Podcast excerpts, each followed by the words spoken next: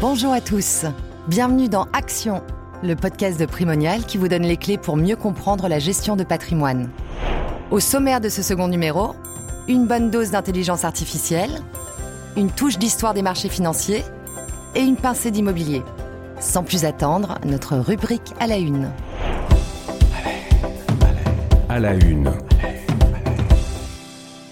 Si le mythe de l'intelligence artificielle omnisciente à la iRobot est encore loin d'exister, on ne peut pas nier que l'intelligence artificielle, ou IA pour les intimes, s'immisce de plus en plus dans nos vies. Mais de quoi parle-t-on exactement? L'intelligence artificielle peut se définir comme un système informatique capable de simuler l'intelligence humaine. Pour y arriver, elle utilise un panel d'algorithmes et une immense quantité de données. Ces dernières constituent les fondations sur lesquelles s'appuient des prises de décision autonomes. Pour les entreprises, il s'agit là d'une immense opportunité. Cela doit-il nous amener à revoir notre manière d'investir sur les marchés financiers? Pour faire le point avec nous sur cette thématique, nous recevons Émilie Delogy, analyste financière à la financière de l'échiquier. Émilie, bonjour, merci d'être avec nous. Bonjour, merci à vous pour l'invitation. Pourquoi avoir créé un fonds dédié à l'intelligence artificielle? C'est vrai qu'aujourd'hui, on entend beaucoup parler de digitalisation des entreprises, mais en fait, c'est un processus qui a commencé au début des années 2000 et en 2017, il y a eu un réel changement dans le discours des dirigeants des sociétés américaines lors de leur publication trimestrielle. Et ces entreprises disaient à quel point cette technologie de l'intelligence artificielle leur permettait de gagner du temps, d'optimiser leur processus, de gagner en productivité et donc, Rolando Grandi, qui est gérant du fonds Échiquier Artificial Intelligence, et qui était déjà à l'époque sur les stratégies internationales de croissance euh, à la financière de l'échiquier, qui est d'ailleurs un passionné de nouvelles technologies, il est allé étudier d'un peu plus près l'éventuelle opportunité qui se cachait derrière cette technologie dont on entendait de plus en plus parler, et il a vu que le potentiel était immense. Et le cabinet de conseil PricewaterhouseCoopers estime par exemple que la contribution de l'intelligence artificielle au PIB mondial est de près de 16 000 milliards de dollars, donc 16 trillions de dollars d'ici 2030. Et bien que nous en sommes qu'au début, au début de l'aventure de l'intelligence artificielle, nous voyons qu'elle a toutes les fondations, tous les piliers pour exister et se développer, ce qui n'était pas spécialement le cas si on fait un parallèle avec euh, l'Internet à ses débuts. Alors quels sont ces quatre piliers? Alors les quatre piliers, d'après nous, c'est le big data, le cloud, les réseaux neuronaux artificiels, et puis les applications parce qu'il y a une réelle utilisation de cette technologie au quotidien. Pouvez-vous nous en dire un peu plus sur chacun d'eux? Alors pour revenir rapidement sur ces quatre piliers, on a le big data, qui est le nombre quasiment infini de données qu'on a à notre disposition à l'heure actuelle, mais que seule l'intelligence artificielle permet d'en tirer de la valeur ajoutée en les triant et en les analysant. On a le cloud qui va offrir la même puissance de calcul à la plus petite entreprise comme à la plus grande. Et puis on a les réseaux neuronaux artificiels qui donnent aux algorithmes leur capacité d'auto-apprentissage. Et ces réseaux neuronaux sont de plus en plus performants. Et puis enfin, les applications qui sont concrètes au quotidien. On utilise tous de l'intelligence artificielle sans doute sans le savoir. On utilise des réseaux sociaux ou euh, des plateformes de streaming qui nous suggèrent du contenu grâce aux algorithmes d'IA. Alors comment investir dans l'intelligence artificielle? Alors à la financière de l'échiquier, on a lancé en juin 2018 un fonds qui est dédié à l'intelligence artificielle et il s'appelle d'ailleurs tout simplement Échiquier Artificial Intelligence. On a voulu faire un fonds qui reflète l'universalité de la technologie de l'intelligence artificielle. C'est-à-dire que c'est un fonds qui peut investir dans tous les pays, tous les secteurs et euh, dans des entreprises de toute taille, tant que la capitalisation boursière est supérieure à 1 milliard d'euros pour quand même avoir une certaine liquidité. Avez-vous quelques exemples d'investissements à nous donner? C'est un fonds qui investit dans 25 à 35 entreprises cotées en bourse qui utilisent ou qui bénéficient de l'intelligence artificielle.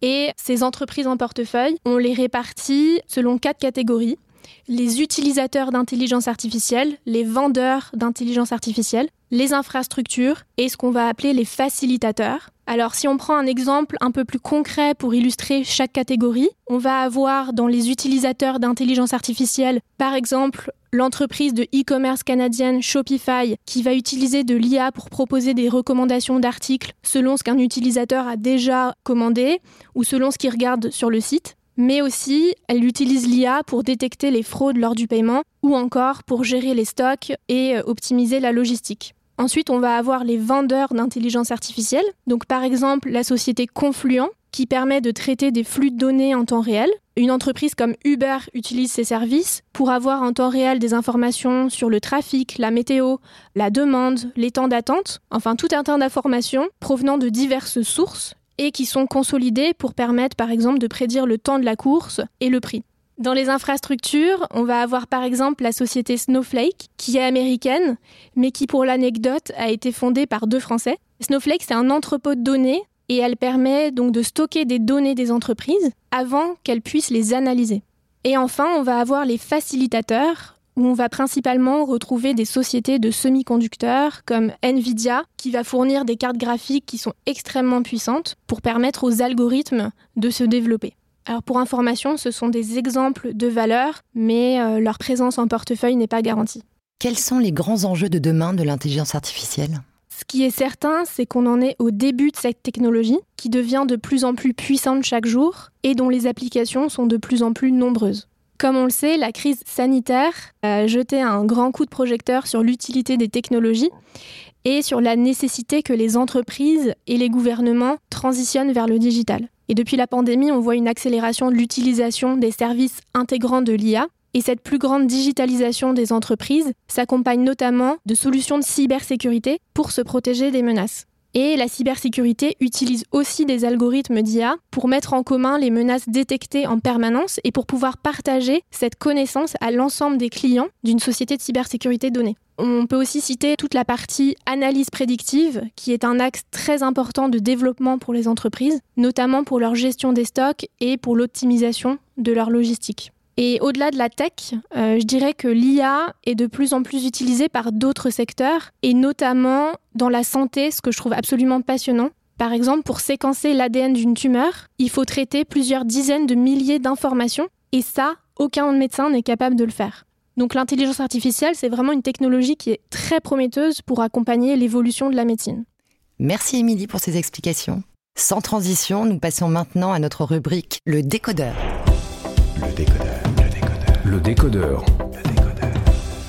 Après avoir découvert les débuts des marchés financiers lors de notre premier épisode, nous continuons notre voyage dans le temps avec Nadine Trémolière, directrice de Primonial Portfolio Solutions, pôle spécialisé dans l'allocation d'actifs. Bonjour Nadine. Bonjour. Reprenons au début des années 80 avec le développement des bourses modernes. En effet, la multiplication des privatisations d'entreprises et l'intégration de l'informatique ont contribué à l'essor des bourses modernes. Le Japon est le grand gagnant de cette période. Son industrie est toute puissante et prend des parts de marché aux Américains, notamment sur les secteurs automobiles et électroniques. Entre 1980 et 1990, la bourse de Tokyo bondit de 234% et devient la première capitalisation boursière, surperformant les autres zones géographiques.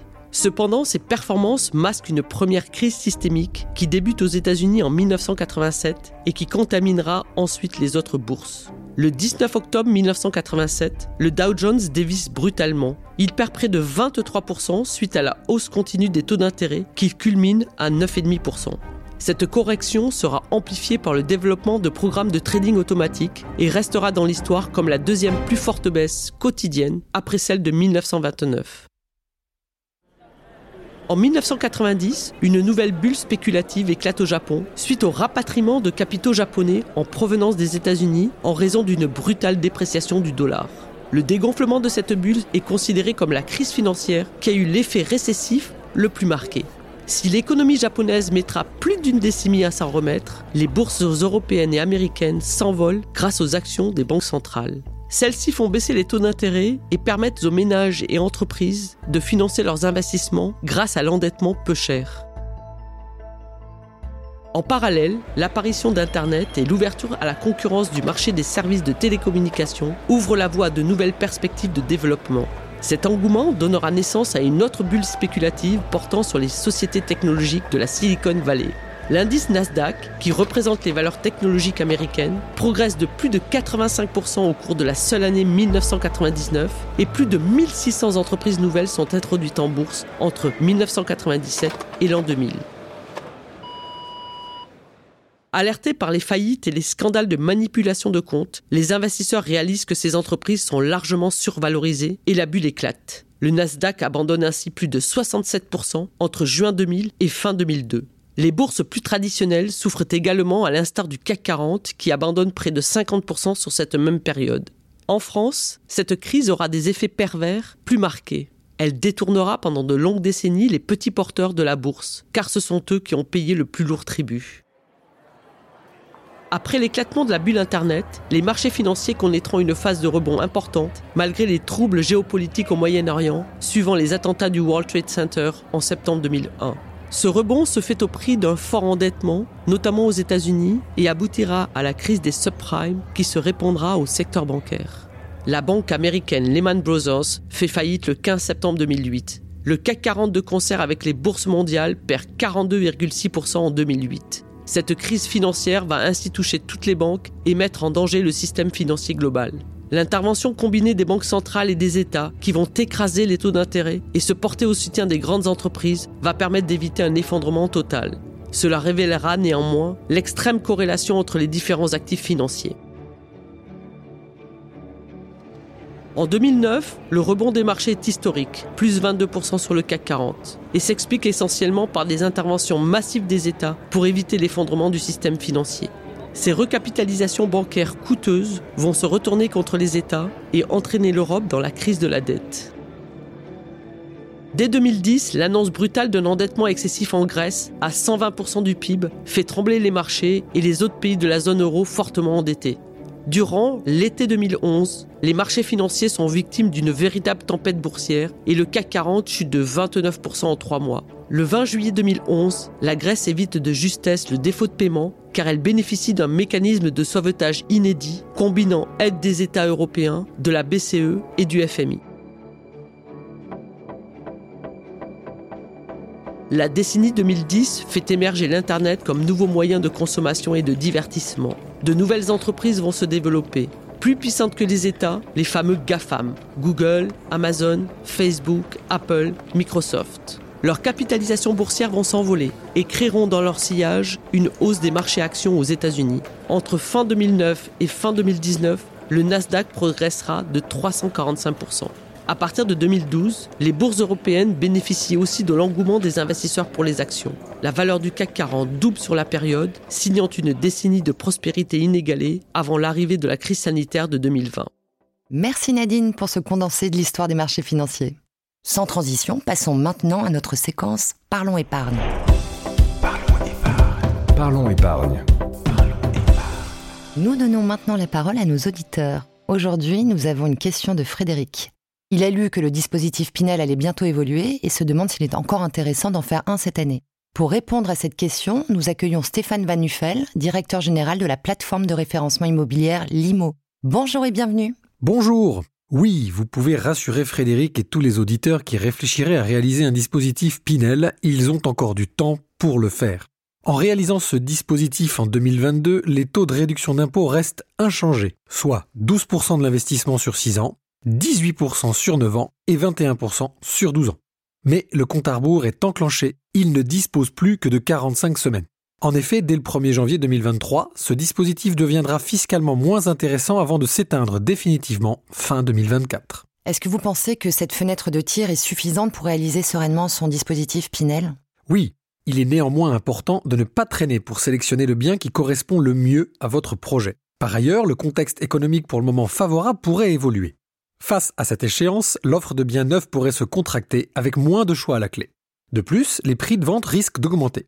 Deux raisons à cela. L'envolée du coût de construction en raison de celle du coût des matières premières ainsi que l'entrée en vigueur le 1er janvier dernier de la nouvelle norme constructive RE 2020, Réglementation environnementale 2020. Bref, il n'y a pas de temps à perdre. Alors, avez-vous quelques conseils à donner à Frédéric pour qu'il réussisse son investissement?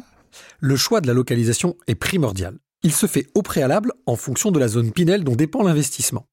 Les zones A, A bis et B1 déterminent le plafond de loyer par mètre carré lors de l'investissement et auront un impact sur la rentabilité de l'opération.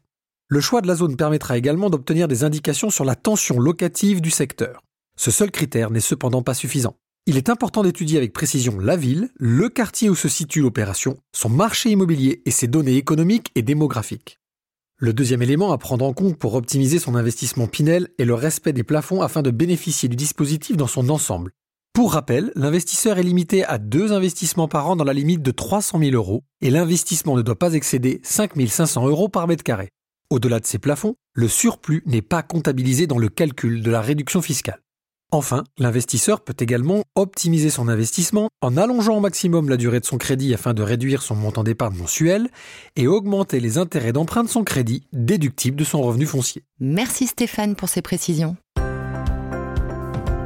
Chers auditeurs, si vous avez des questions, n'hésitez pas à nous les transmettre par mail à parlons.épargne.primonial.fr. C'est ainsi que se termine cet épisode d'Action, le podcast de Primonial qui vous donne les clés pour mieux comprendre la gestion de patrimoine. Merci pour votre écoute et rendez-vous le mois prochain. À bientôt.